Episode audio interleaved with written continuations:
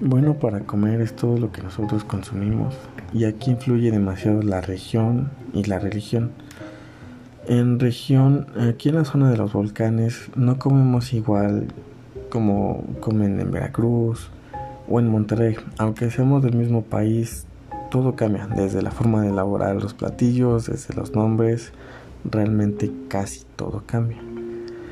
En la religión, al menos aquí en México, tenemos lo que es la cuaresma, que es un periodo de seis días en los cuales tienes que mantener un ayuno y tampoco se permite comer carne. Esto es todo lo que influye, estoy hablando aquí en México. En otros países, pues como en India, no se pueden comer las vacas, etcétera, etcétera, etcétera. Todo esto es lo que nos dice qué es lo bueno para comer para nosotros, dependiendo de dónde hayas nacido y la cultura en la que te hayas criado.